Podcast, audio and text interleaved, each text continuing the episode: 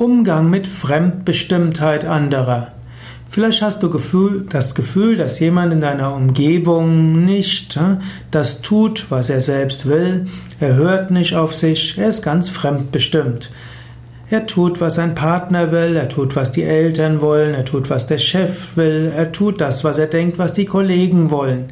Aber er tut nicht, was er selbst will. Zunächst kannst du dich fragen, ist das wirklich schlecht? Es gibt Menschen, die empfinden es als ihre Mission, anderen zu helfen und zu dienen, und sie wollen gar nicht überlegen, was will ich. Ständig überlegen, was will ich, was brauche ich, ist auch nicht unbedingt das, was für jeden gut ist. Es gibt sogar Gesellschaften, für die ist Pflichtgefühl das Allerwichtigste. Es kommt gar nicht drauf an, was will ich, sondern man überlegt, was ist die angemessene Handlung. Auf uns wirkt das dann vielleicht fremdbestimmt, also uns Menschen, für die die Individualität und die eigene Wille und die eigene Selbstbestimmtheit wichtig ist. Aber es ist eine andere Weise, Gesellschaft zu organisieren.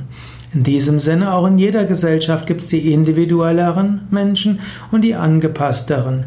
Die angepassteren sind nicht immer fremdbestimmt, sondern sie haben einen anderen Lebenszyklus oder eine andere Lebenseinstellung. Natürlich, es gibt auch Menschen, die sind fremdbestimmt und mögen das nicht. Dann kannst du ihnen helfen und kannst ihnen helfen, zu ihren Überzeugungen zu stehen. Oft geschieht es, wenn Menschen Yoga üben, dass sie ihre eigenen Anliegen kennenlernen und dass sie den Mut und die Kraft bekommen, dieses umzusetzen.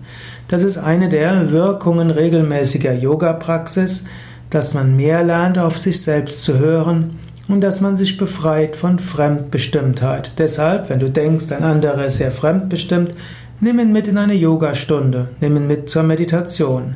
Natürlich nimm ihn mit in eine Yogastunde, wo öfters gesagt wird, höre auf dich selbst, spüre in dich hinein, mache das, was dir gut tut.